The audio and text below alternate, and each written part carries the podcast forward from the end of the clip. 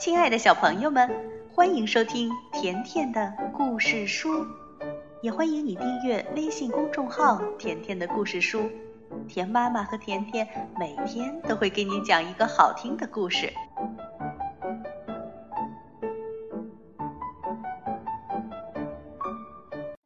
小朋友们，神奇校车又要出发了，你们还记得吗？上一次我们说。卷毛老师的衣服上变出了很多大风车，那这一次我们究竟要跟着神奇校车去哪里呢？乘风飞翔，故事开始了。上卷毛老师的课真是乐趣无穷，他总是穿着有趣的衣服和鞋子，带我们坐着神奇校车体验疯狂的旅程。旺达，我的风筝快做好了，我的也快做好了。我要把这个风筝作为生日礼物送给奶奶。今天我们要学习有关风的知识。教室外，大风正呼呼地吹着。卷毛老师说：“孩子们，这种天气最适合放风筝了。我们出发吧。”可是我正在写一个关于风的故事，你过一会儿再写吧，多罗西。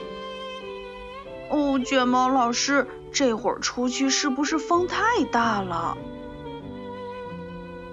呼呼，风吹着风筝直冲上天，我们兴奋地大叫着万岁！凯莎说。好奇怪，我们看不到风。是啊，但是我们能感觉到。对，我们还可以听到。听，呼呼。忽然，一阵风把旺达的风筝吹跑了。哦，天哪！快抓住它！我们在地上，而风筝在空中。我们要怎样做才能把风筝找回来呢？阿诺，我们必须找回风筝。我们行吗？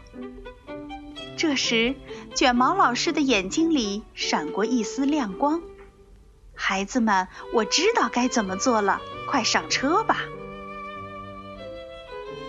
我们刚刚上车，校车就开始变形，它变成了一架滑翔机。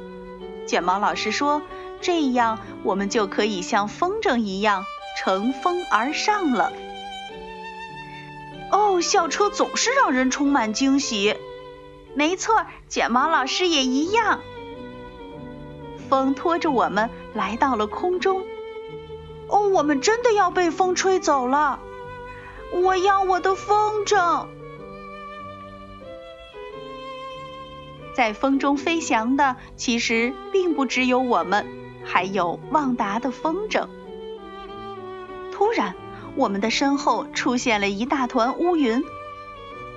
卷毛老师说：“风可以改变天气。”快看，这是风暴云，它朝我们这个方向过来了。哦，我就知道今天应该待在家里的。风暴云快速地移动着，它追上了我们，把我们吹得团团转。卷毛老师说：“别担心，我知道怎么出去。”可是，可是我们什么都看不到了。对呀，我看不到我的风筝了。风有时很轻柔，让你感觉不到；有时候很粗暴，可以毁掉一座楼房。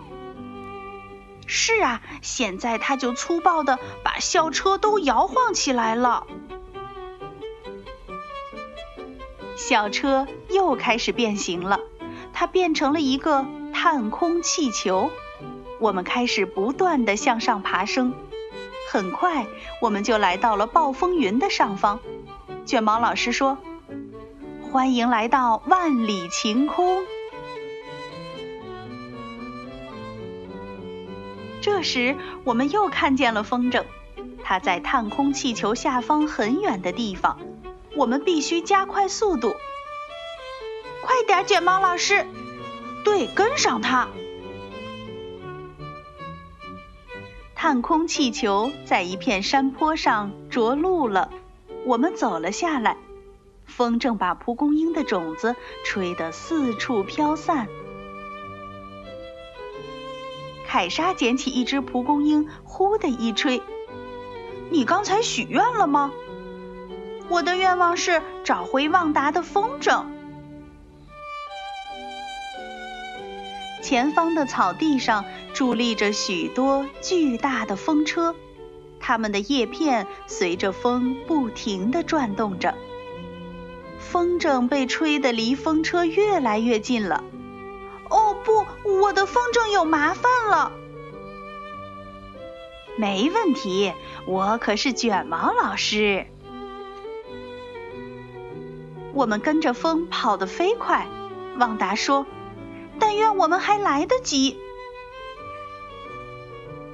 多罗西说：“物体在运动时产生了能量。风在动，所以它产生了能量。哦，我的能量要用没了。”还好，这时旺达及时抓住了风筝。他高兴地说：“嘿，我终于抓到你了！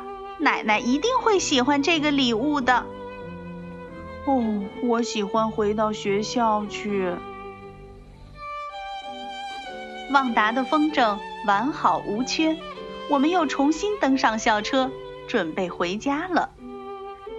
我们回到教室，把我们做的风筝。都挂在了墙上，它们看上去棒极了。小朋友们，我们还是再来看看大家的笔记吧。多罗西的笔记：什么是风？空气流动就形成了风。比较重的空气团推动比较轻的空气团，气团的这种运动就形成了风。风可以向上、向下运动，还可以旋转呢。菲比的笔记：风让物体运动，风可以推动物体上升，就像风筝、滑翔机。风还可以推动物体前进，例如帆船。风还可以推动物体旋转呢，就像风车。拉尔夫的笔记：探空气球。探空气球可以升至三十二千米的高空，并能通过仪器告诉我们空中的天气状况。阿诺的笔记：风传播种子。风能帮助植物传播种子，因为风可以把种子吹到很远的地方。当种子落在地上，它就开始发芽，最终长成一棵新的植物。例如，蒲公英就是这样。凯莎的笔记：风能。风车就是利用风能来造福人类的。风能让风车的叶片快速的旋转，带动风车内部的机器工作。有些风车可以磨粮食，有些风车可以抽水，有些风车还可以发电。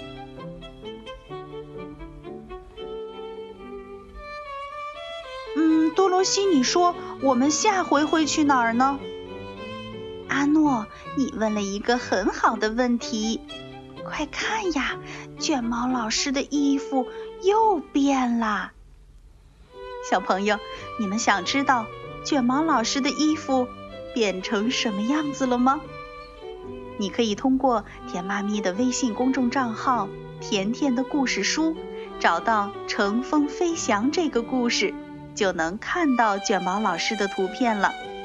好啦，今天的故事就到这儿了，别忘了下一次跟甜妈咪还有卷毛老师乘着神奇校车一起去探险哦！再见吧。